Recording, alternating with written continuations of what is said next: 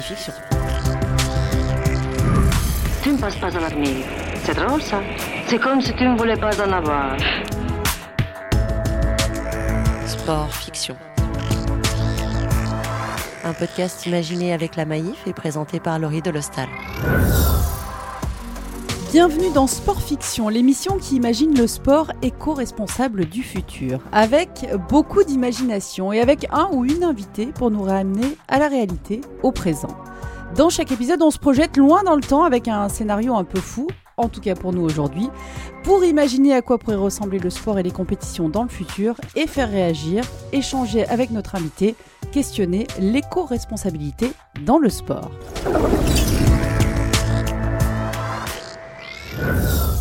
Neuvième épisode de Sport Fiction et neuvième sport. Nous avons déjà exploré le futur de la voile, du cyclisme, du football, du hand, du volet, du surf, de la natation, mais aussi du marathon avec euh, Bernard Faure. Aujourd'hui, nous accueillons un autre spécialiste de l'athlétisme, un grand champion, le premier champion du monde euh, d'athlétisme masculin français. C'était en, en 1997 à Athènes. Il a d'ailleurs gagné tous les métaux possibles lors des grandes compétitions de 400 mètres et l'or également, c'était au championnat d'Europe 2002 et sur le relais 4x400 à, Paris l'année suivante, mais aussi l'argent au mondiaux de Séville en, 1999 et le bronze au mondiaux 1995 de Göteborg. Stéphane Yagana est avec nous. Bonjour Stéphane, merci d'être avec nous. Bonjour Laurie, merci de l'invitation.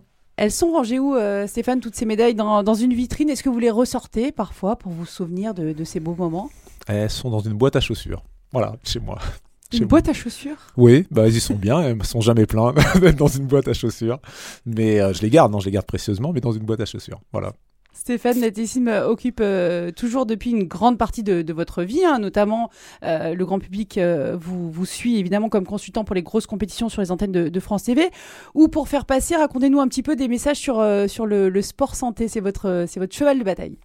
Oui, oui, je me suis euh, énormément impliqué sur cette question-là parce que tout simplement, on m'a sollicité, euh, des, acteurs du monde, euh, du monde médical m'ont sollicité pour faire la promotion du sport santé. Je m'y suis intéressé, j'aime bien les sciences et j'ai découvert à quel point nous étions faits certes pour le mouvement, mais aussi par le mouvement, et à quel point on comprenait mieux maintenant les, dysfonctionnements euh, et toutes les maladies chroniques euh, qui sont des maladies de civilisation, euh, en, regardant ces maladies sous l'angle de la sédentarité, du manque d'activité physique, qui sont des facteurs majeurs de développement de ces maladies, mais qui sont aussi des facteurs de prise en charge thérapeutique de ces maladies. Donc c'est un enjeu passionnant pour le sport que de servir ces enjeux de santé.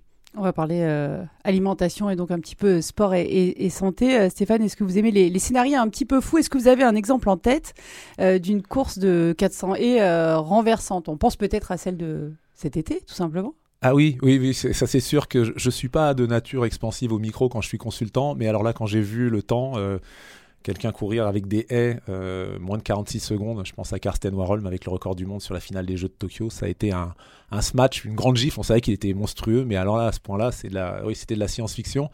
Et d'ailleurs, j'ai croisé pas mal d'anciens champions du monde ou champions olympiques, euh, dont Félix Sanchez. Et le lendemain, on était encore euh, complètement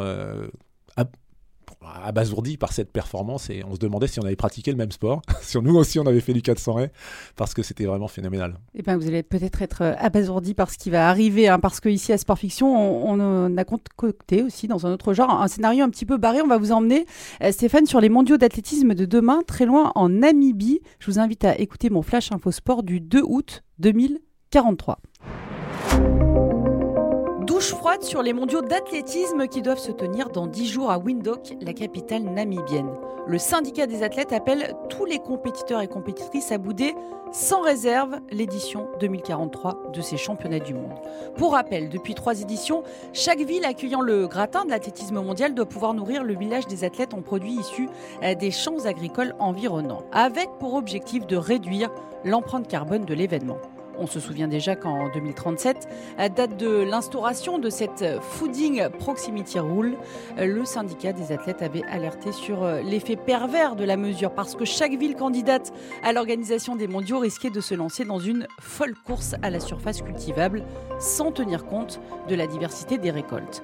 Le syndicat s'appuyait notamment sur les rapports alarmants de la FAO Organisation des Nations Unies pour l'alimentation et l'agriculture, ces rapports qui précisaient euh, que l'humanité cultivait plus de 6000 plantes pour se nourrir, mais que deux tiers des récoltes mondiales seulement se concentraient sur neuf plantes. Une saignée pour la biodiversité qui rend les plantes et les animaux euh, plus vulnérables aux parasites et aux maladies transmissibles aux humains. Le monde a, bien sûr encore en mémoire l'épidémie euh, de Covid-19 survenue au début de la décennie 2020. La Fédération internationale avait alors promis euh, qu'un amendement à la Fooding Proximity Rule serait introduit pour l'édition namibienne de, de. Or, en arrivant sur place, le syndicat des athlètes s'est aperçu que la modification de la mesure euh, ne se retrouvait absolument pas dans les assiettes proposées à la cantine, des assiettes très déséquilibrées. La Fédération internationale a annoncé la tenue euh, d'une visioconférence de presse demain à 16h et il se murmure qu'elle se soit résolue à importer nombre de produits alimentaires, ce qui contreviendrait bien sûr aux objectifs de réduction de l'empreinte carbone de l'événement. La porte-parole du syndicat, Greta Halland, double championne du monde en titre de 400 mètres semble inflexible. On ne choisit pas, selon elle, entre l'empreinte carbone, notre santé alimentaire et la défense de la biodiversité. C'est tout ou rien et si c'est rien, ce sera sans nous. Pendant ce temps-là, les spectateurs namibiens, tout heureux d'accueillir le premier mondial d'athlétisme de l'histoire euh, sur le continent africain, sont euh, déjà en train de demander le remboursement de leur place. Laurie de l'Hostal, en direct de Windhoek, pour So Good Radio.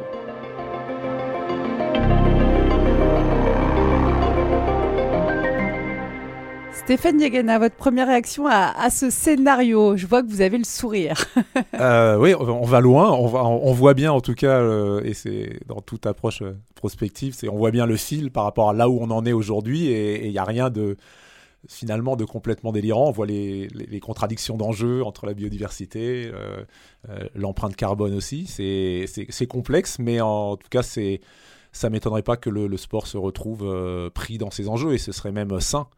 Euh, que, ces, que ces problématiques soient au, cœur de l'organisation euh, des grandes compétitions internationales. On en est loin, mais euh, voilà, c'est la fiction, bien sûr, mais ça ne me surprendrait pas. Il y a, y a, une base de réalité quand même sur laquelle cette fiction s'appuie, je trouve. Les mondiaux d'athlétisme en, Afrique, par exemple, est-ce que ça, à, court terme, ça vous paraît possible? Alors là, on est en 2043, j'espère que ce sera bien avant. Euh, puisque d'ailleurs il y a une candidature. Hein, le, Kenya euh, est candidat pour accueillir des championnats du monde euh, d'athlétisme. Ils ont déjà accueilli des championnats du monde cadet, des championnats du monde junior l'an passé. Donc ça sera à mon avis avant 2043, je l'espère en tout cas pour le continent africain qui contribue tellement au rayonnement de l'athlétisme international. Donc ça oui, ça me paraît, ça me paraît tout à fait possible et dans un avenir plus proche un, syndicat des athlètes euh, puissants, euh, comme dans l'épisode, euh, qui boycotte un, événement pour des raisons telles que celles qu'on vient d'énoncer. Ça, c'est possible? Alors, un syndicat d'athlètes euh, puissant, c'est possible, c'est pas simple. Moi, j'étais à, la tête d'une association euh, qui avait un peu ce, but-là aussi euh, il, y a, très longtemps, au siècle dernier. Et c'est pas simple parce que c'est vrai que les, les, enjeux individuels prennent souvent le pas, mais je crois qu'il y a une conscience dans la jeunesse actuelle de ces enjeux qui, qui, rend ça assez probable, à mon avis, de se dire on, le voit déjà par, euh, par des, comportements hein, actuels dans le, dans, le, dans, le, sport actuel, de responsabilité euh, quant au message que l'on veut euh, transmettre aux jeunes générations. Et je pense que ça, ça va se renforcer. Et que une expression, alors est-ce que ça s'appellera un syndicat, est-ce que ce sera une association, est-ce que ce sera. Mais une expression collective sur des enjeux comme cela, moi, ça me, ça me surprendrait pas compte tenu de ce que l'on sait de la jeunesse aujourd'hui. Alors la, jeunesse, on sait que par définition, elle est idéaliste, et puis parfois, bah, ces idéaux, euh, elle les confronte à la réalité, et puis elle les oublie un petit peu, mais celle-là est peut-être plus déterminée que celle de 68, par exemple, euh, à, tenir bon sur certains enjeux, et puis je crois qu'il y a aussi, euh, sur certains enjeux, une urgence qui fera qu'elle lâchera peut-être pas, parce qu'on est au pied du mur sur pas mal de sujets réduire l'empreinte carbone des, gros événements sportifs, c'est devenu quelque chose dont on parle beaucoup, quelque chose qui est un petit peu même à, la mode, mais est-ce que c'est un, véritable enjeu? Est-ce qu'en vrai, on, s'en occupe pour de bon? Bah, J'ai la chance de faire partie de la commission des athlètes de Paris 2024, donc euh, de, travailler et d'être de, de, au, je dirais, concernés par ces discussions. on, a, on avait fait des suggestions, notamment, notamment pour essayer, essayer d'éviter le, gaspillage alimentaire. Aujourd'hui, on est capable, il y a une petite boîte dans le nord qui fait, de, qui fait de la bière, alors on peut la faire sans alcool aussi, qui fait de la bière avec du pain, qui récupère. C'était ça la priorité pour les athlètes, c'était la bière? Non, mais c'est de récupérer le pain d'une manière intelligente parce que forcément, il y aura du gâchis, mais c'est un exemple, mais on, pourrait tout à fait euh, imaginer euh, d'autres exemples. Et l'approvisionnement aussi euh, sur des circuits plus courts, ce sont des, sujets qui sont, qui sont abordés et qui sont dans le, cahier des charges. Alors après, comment ça va se transformer réellement? En tout cas, il y a une volonté d'aller dans ce sens-là dès, dès, à présent pour les Jeux de Paris 2024 d'insérer aussi pardon, euh, la, population locale aussi, puisque euh, ça peut être aussi une occasion pour certains de découvrir des métiers et puis de se former et puis derrière d'être euh, insérés dans la vie professionnelle. Donc tous ces enjeux-là, ils sont pris en compte aujourd'hui dans la réflexion de, de, Paris 2024 et je pense que ce sera le cas pour les, pour les futures candidatures. Sport et fiction. Sport, fiction. Stéphane Diegeda, pour euh, prolonger la réflexion sur l'épisode qu'on vient d'entendre, euh, quelle place aujourd'hui a la diététique, l'alimentation dans la vie d'un athlète de haut niveau? Est-ce que euh, ça fait partie de la fameuse préparation invisible? Pour un sportif, après, ça dépend de sa sensibilité. j'ai eu la chance de faire des études de biologie appliquée en agroalimentaire. Donc, quand j'étais sportif, j'étais doublement sensibilisé. C'est à la fois la, la, nutrition, c'est qui vous êtes et comment vous fonctionnez. C'est à la fois votre énergie, mais c'est à la fois votre structure. Euh, ce qui vous permet de, vous construire, euh, que ce soit euh, bah, les protéines qui jouent un rôle important bien sûr, mais pour tous les tissus. Donc pour un athlète, négliger ça, c'est vraiment négliger cette partie invisible de la performance et qui est pourtant essentielle, surtout quand on veut être performant dans la durée. Euh, donc, euh, mais pour autant, certains n'ont pas encore, parce qu'on s'en rend pas compte. C'est toujours le problème. On se rend pas compte de ce que ça apporte, et, parfois, ce que ça, ce dont ça vous prive, on s'en rend pas compte non plus. Euh, c'est un petit peu la difficulté. Donc, il faut être, je pense, sensibilisé aussi intellectuellement et comprendre en quoi la, nutrition joue un rôle dans le renouvellement cellulaire, dans la récupération, dans la, dans la performance métabolique. Et, ça, bah, ça demande un petit peu d'éducation qui peut manquer parfois à certains sportifs. Et, je pense qu'avoir le cursus que j'ai eu m'a aidé euh, à m'intéresser un petit peu plus à ça. Ça n'empêche pas qu'on peut se blesser, ça n'empêche pas que. Mais ça quand même permet d'optimiser pas mal de choses. Euh, oui, une alimentation locavore est équilibrée, comme il en est question dans, l'épisode. Est-ce que c'est quelque chose que vous avez connu On revient euh, sur, les, sur les grandes compétitions? Je dis ça parce qu'on se souvient notamment de, ces fast-food qui étaient à, l'entrée du village des, athlètes à Rio. Ça nous paraît un petit peu, un petit peu fou de se dire que les athlètes consomment ce genre de, de nourriture. On se souvient surtout des, des files d'attente devant ces, devant ces fast-food. Oui, mais c'est une réalité du mode de consommation de certains sportifs. À partir du moment où, certains sportifs euh, consomment régulièrement ces produits, moi je me souviens, j'étais sur un meeting à, à, Linz en Autriche une fois, et puis j'étais le dernier à partir de l'hôtel, et donc il y avait les, le personnel de l'hôtel qui était en train de, vider les chambres, et euh, il y avait juste en face de l'hôtel, on était en, Autriche, donc euh, pour des Américains qui voyagent, ils sont pas l'habitude de l'alimentation, et juste en face de l'hôtel, il y avait une grande enseigne de fast-food très très connue, et, et, et dans le couloir, il y avait une quantité de sacs en papier de cette, euh, de cette enseigne de fast-food, euh, toute l'allée, tout le long. Et voilà, je dis, bon, bah, j'étais à l'étage des Américains, visiblement, pas que, mais, euh, mais c'est vrai que c'est un manque d'éducation, en fait. et je pense qu'on a toujours du mal à modifier ces comportements quand on n'en voit pas l'intérêt, quand on ne le mesure pas. ou quand on n'est pas bien éduqué par rapport à ces questions-là. Et je pense que s'il manque un peu de tout ça chez ces, chez ces athlètes, et quand quand ils ont des difficultés à être performants, ils ne mesurent pas à quel point euh, ça peut être un manque d'hydratation, une mauvaise alimentation qui peut être euh, derrière tout ça. Oui, vous, euh, c'est aussi pour ça, hein, quand vous a soumis cet épisode, vous avez fait des études, donc alors, biologie agroalimentaire, effectivement, pourquoi vous, avez, pourquoi vous en êtes venu là? C'est une réflexion que vous avez eue tout au long de, de, votre, de votre carrière? Alors, quand j'étais jusqu'en jusqu'en terminale, euh, j'étais euh, étudiant classique parmi les étudiants, et puis j'ai eu l'opportunité d'entrer à l'Institut national des sports, euh, de l'expertise et de la performance dans le bois de Vincennes, et je voulais continuer mes études. Alors j'avais plusieurs options, j'aimais bien les sciences de manière générale, j'aimais bien les sciences de la vie, mais j'aimais bien plutôt les sciences physiques et puis, et puis les maths, et puis je suis allé plutôt sciences de la vie parce qu'il y avait aussi cette opportunité d'aménager mes études à Créteil, à l'université de Créteil, pas loin de l'INSEP, donc je faisais mes trajets entre les entraînements et, l'université, entre l'INSEP et l'université pour les entraînements et l'enseignement. Et voilà, ça m'a beaucoup plu. J'aurais bien continué dans ce domaine-là. Et puis après, c'était pas possible. Je suis parti sur, sur d'autres choses. Mais ça m'a servi, je pense, en tant que sportif aussi, d'avoir cette éducation un petit peu plus poussée aux, enjeux de la nutrition et, au fonctionnement du métabolisme. Et, votre conscience euh, écologique, on a l'impression qu'on en a tous une maintenant, mais euh, vous, quand est-ce que vous avez, vous l'avez senti euh, poindre, on va dire?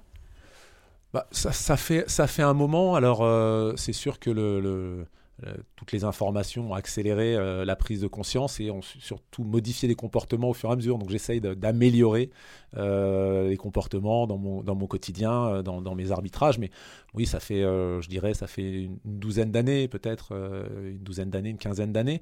Mais c'est vrai que, bon, aimant les sports nature aussi, en passer beaucoup de vacances à la montagne, à randonner, je pense qu'on a, avec le sport, un rapport au vivant, à la vie qui est, qui est un petit peu différent. Euh, et si on pense à, je dirais, prendre soin de soi-même aussi, euh, et qu'on a cette sensibilité-là, on a peut-être plus de facilité, peut-être que je me trompe, mais peut-être plus de facilité à aussi prendre soin de l'environnement. Euh, voilà, et à faire attention à la dépense de l'énergie. La dépense de l'énergie, c'est quelque chose qui nous parle quand on est athlète parce qu'on gère sans arrêt des stocks d'énergie quand on fait un tour de piste à fond. Et voilà, donc on a un, un rapport à l'alimentation, à la, au, naturel, je dirais, et à ce qui est sain, peut-être euh, un petit peu plus développé, mais pas de certitude là-dessus. Lier l'éco-responsabilité et le sport de haut niveau, c'est forcément une, évidence euh, maintenant? Il faut aller vers ça. C'est tous les, tous les enjeux à partir du moment, euh, ce qu'on dit souvent, hein, quand on est une partie du problème, on est aussi une partie de la solution. Donc, euh, on peut pas, le, sport peut pas ignorer euh, ces questions-là. C'est pas facile, c'est compliqué pour tout le monde, pour toutes les industries, mais aucune industrie n'est irréprochable. Et toutes les industries, l'industrie du sport, que ce soit l'événement, le spectacle, doit se poser cette question-là, de l'industrie bien sûr des, équipements euh, sportifs, doit se poser cette question-là, du cycle de vie du produit, euh, comment on le récupère, comment on le recycle, comment on, on l'éco-conçoit pour qu'il soit le moins négatif possible ou le plus vertueux possible. Donc c'est, mais c'est passionnant parce que c'est source d'innovation, c'est mmh. et, on a besoin aussi d'innover, mais en donnant du sens comme ça, c'est aussi source de motivation pour beaucoup de jeunes qui sont très attachés à ça et qui, à mon avis, euh, font des choix aussi de carrière, de parcours dans une entreprise, si euh, cette entreprise aussi euh, montre un intérêt pour ces choses-là. Donc, c'est une opportunité aussi pour attirer des, Mais il faut le faire avec honnêteté, sincérité, il ne faut pas juste faire du, greenwashing. Si on veut vraiment attirer, fidéliser, je pense, ces jeunes profils qui ont envie de, de, croiser leur, agenda de vie personnelle et leur agenda de vie professionnelle, je pense qu'il faut le faire avec sincérité parce que sinon ils sont pas bêtes, ils se rendent compte vite, ils se rendent vite assez compte de, voilà, du fait qu'on veut les tromper. Euh, je voudrais qu'on parle juste un, instant du, sport santé, euh, le sport qui peut agir comme, euh, comme une thérapie. Est-ce que vous pourriez nous donner quelques, quelques exemples? Parce que, ok, il y a le sport de haut niveau, mais il y a aussi le, le sport pour tous, qui est très important évidemment aussi. Oui, le sport, c'est un vecteur de mouvement. Et ce, qui a, ce qui a reculé dans nos vies de manière brutale, et puis parfois de manière insidieuse, de manière brutale, c'est avec la révolution industrielle, bien sûr. Mmh. On, a, on sait qu'on a divisé par 8 hein, dans, 200 ans notre niveau d'activité physique, alors que euh, on était à peu près les mêmes mammifères, euh, on a évolué, mais certes en 10 000 ans, pas beaucoup. Et, donc, on sait que ça, ça pose des problèmes de santé parce que on, on s'est construit autour du mouvement. Et il y a euh, beaucoup d'études, je m'intéresse au sujet, il y a beaucoup d'études euh, qui montrent à quel point bah, le, muscle squelettique, en fait, le tissu musculaire, est à regarder comme une glande endocrine parce que quand il se met en mouvement, il sécrète dans le sang des molécules qu'on appelle les myokines qui vont avoir des fonctions de régulation d'autres organes comme le cerveau par exemple, donc à distance, donc on est bien dans un, système euh, de, de, fonctionnement d'un tissu euh, qui a une fonction endocrine, et notamment sur le cerveau par exemple, sur l'hippocampe qui est très impliqué dans l'anxiété, dans la dépression et dans les maladies neurodégénératives telles qu'Alzheimer. Et on sait très bien que quand il y a un déficit d'activité physique, ça a été étudié sur les souris, mais on le sait aussi chez l'homme maintenant de manière euh, quasi formelle, on sait très bien que quand il y a un déficit d'activité physique, ces zones vont être moins vascularisées, moins de facteurs de croissance, moins de neurogénèse. Euh, donc on voit bien que le mouvement fait partie euh, de la vie. Alors c'est pas surprenant finalement, parce que quand on bouge plus du tout, on sait, voilà, on sait ce que c'est. Mais le, le, mouvement fait partie de la vie et du fonctionnement harmonieux comme la respiration, comme la nutrition. Le problème, c'est quand on s'arrête de bouger, les effets sont à plus long terme. Quand on s'arrête de respirer, c'est plus immédiat. En effet, euh, si on relie euh, le mouvement, l'alimentation, tiens, voilà, euh, si on, parle d'une personne lambda qui veut courir une ou deux fois par semaine, qui n'est pas vraiment sportive, est-ce qu'il y a des aliments à lui conseiller pour éviter, bien de, je ne sais pas, de, se blesser, par exemple en fait, euh, oui, il y a, l'hydratation aussi. Hein. Euh, j'ai pas ma petite bouteille, euh, bravo, une belle petite bouteille Paris 2024. En une plus, petite en métal, une petite gourde métallique. Ah, là, on est, je suis au top. Elle est dans mon sac, voilà, exactement. Euh, et, et, donc euh, l'hydratation, parce que dès qu'on augmente son niveau d'activité physique, il faut bien penser à augmenter son. et là, on en revient à la bière ou pas, Stéphane, dont vous nous parliez au début de l'épisode C'est pas mieux. Alors c'est vrai qu'il y a des gens, on dit souvent la bière euh, pour récupérer, c'est super. Ça désaltère, mais ça déshydrate. L'alcool déshydrate en fait. Donc voilà, c'est il y a désolé. donc une bière sans alcool peut-être. J'ai vu des marques qui positionnaient même sur le, running, sur le, le, sport, des marques de bière très sport, sans alcool, qui communiquent là-dessus avec là aussi beaucoup de choses vertueuses, de l'implication locale euh, c'est une marque que j'ai découverte il n'y a pas longtemps, donc on voit que dans tous les domaines, il y a cette réflexion-là.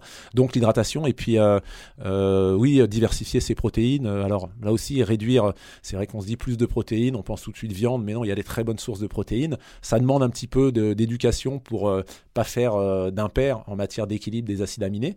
Mais si on se renseigne et qu'on s'intéresse, c'est pas compliqué de bien manger en, en termes de sources de protéines en augmentant la part végétale.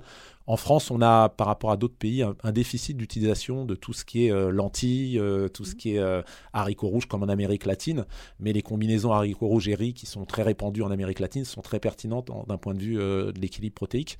Donc voilà, il faut juste changer un peu ses habitudes. Hein. C'est souvent ça, d'ailleurs, dans beaucoup de domaines. C'est voilà, ouvrir un petit peu ses chakras et puis aller vers d'autres modes d'alimentation. Mais bien sûr qu'on n'a pas besoin de manger autant de... Mais ça se réduit quand même. Hein. Il faut manger de la si on a envie et si on aime ça, oui, la vente, mais autant manger moins souvent de la bonne, de bonne qualité. Voilà, c'est l'enjeu aujourd'hui sur, sur euh, la, consommation de viande. Je voudrais juste préciser hein, que le, fameux rapport dont on parle dans l'épisode hein, sur l'humanité qui cultive plus de 6000 plantes pour se nourrir, euh, mais que euh, seulement deux tiers des récoltes mondiales se concentrent sur 9 plantes, c'est un, un, vrai rapport. Euh, donc ça, ça rejoint un peu ce que, vous dites sur euh, tous les, aliments euh, qu'on utilise peu. Dernière question, Stéphane, on la pose à tout le monde. Vous parliez il y a un instant des habitudes. Personne n'est parfait. Sur quoi vous aimeriez faire un effort d'éco-responsabilité au quotidien, dans votre pratique, mais ça, c'est pas possible, vous n'y arrivez pas ah, je, non, je, souhaite euh, organiser ma vie pour être euh, moins dépendant des déplacements en avion. Donc euh, voilà, je fais des efforts sur le train et comme ça, effectivement, quand je, si je pars en vacances dans une destination où là, j'ai pas le choix, je suis très mauvais nageur en plus, donc donc je voilà, ça me permet de donc il faut que je fasse encore mieux sur le déplacement les déplacements en avion et c'est mon voilà c'est mon projet j'ai introduit j'ai la chance d'avoir un terrain donc je, je jardine pas mais au moins j'ai introduit le compost il y a quelques années et je me rends compte au début, je me disais c'est gadget, mais non, je me rends compte des. Parce que quand je vais les porter et que je les mets euh, derrière chez moi en décomposition, je mesure le poids euh, que je ne mets pas dans la benne à ordures et donc les tourner en moins. Euh, voilà, et je suis très à l'écoute des conseils en la matière parce que je n'ai pas la prétention d'être parfait, donc j'aime bien échanger là-dessus et essayer d'intégrer des choses que je peux intégrer au fur et à mesure. Sport et fiction. Sport, fiction avec Laurie Delostal. Merci Stéphane d'avoir participé à ce nouvel épisode de, Sport Fiction. On vous laisse le choix de la musique de fin. Quelle est-elle? Alors, euh, voilà mon humeur du moment. Là, j'aimerais bien écouter Chick to Chick parce que c'est un moment très sympa et ça parle de paradis, de bons moments, de bonnes choses. Donc voilà. Et c'est interprété par? Louis Armstrong et Ella Fitzgerald. Alors, on va se quitter. Euh, merci en tout cas d'avoir été euh, avec nous. Merci, beaucoup. sur, avec Chick to Chick et on se retrouve très vite pour se projeter sur le sport du futur sur So Good Radio.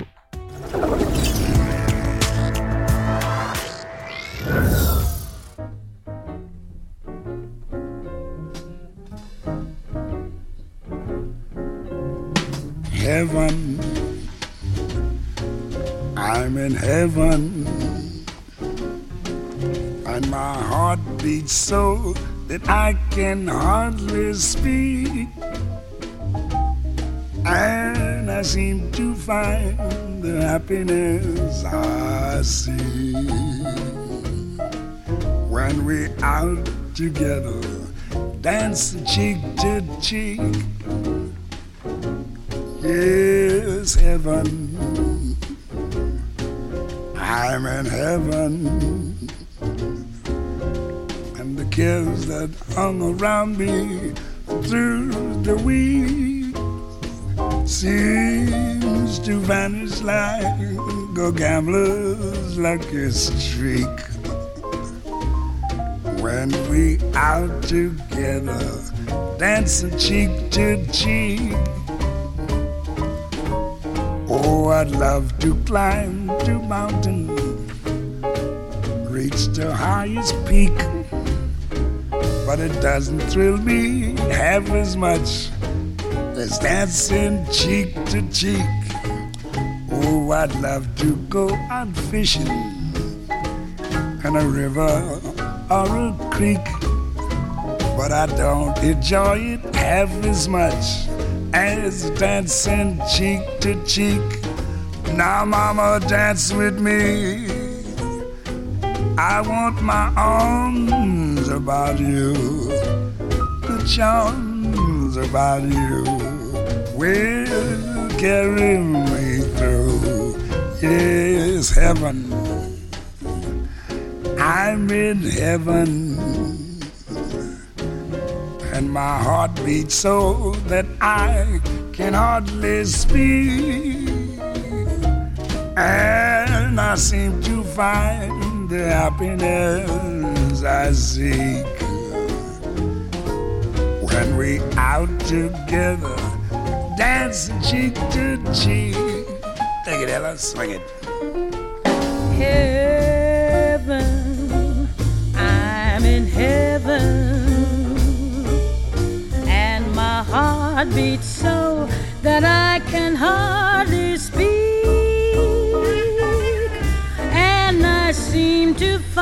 find the happiness I see. when we're out together, dancing cheek to cheek. Heaven, I'm in heaven and the cares that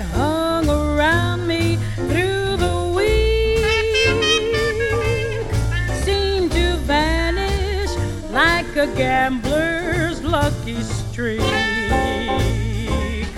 When we're out together dancing cheek to cheek.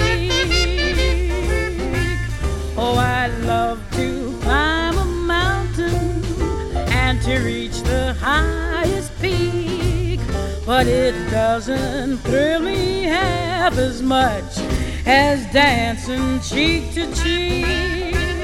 Oh, I love to go out fishing in a river or a creek, but I don't enjoy it half as much as dancing cheek to cheek. Come on and dance with me. I want my arm about you. The charm about you to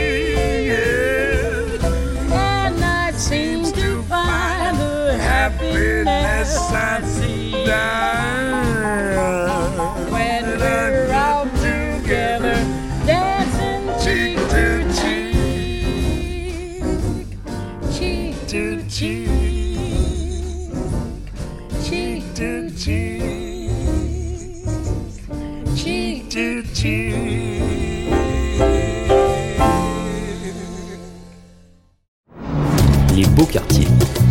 Salut, c'est Raphaël pour So Good Radio. Je vous accompagne dans les beaux quartiers J'y habite, j'y ai grandi, je m'y suis construit, j'y milite aussi ici, en périphérie, en banlieue, dans le Bendo, le Punks, à la rencontre de voisines et de voisins qui, à l'échelle de leur quartier, sont en train de changer le monde. L'émission est en public, sur le terre-terre, en présence d'une personnalité issue de banlieue, elle aussi. Elle a brisé le plafond de verre et vous verrez que, contrairement à ce que vous entendez, tout le monde est le bienvenu dans les beaux quartiers sur So Good Radio, quand vous voulez, en podcast, sur toutes les plateformes. Les beaux quartiers.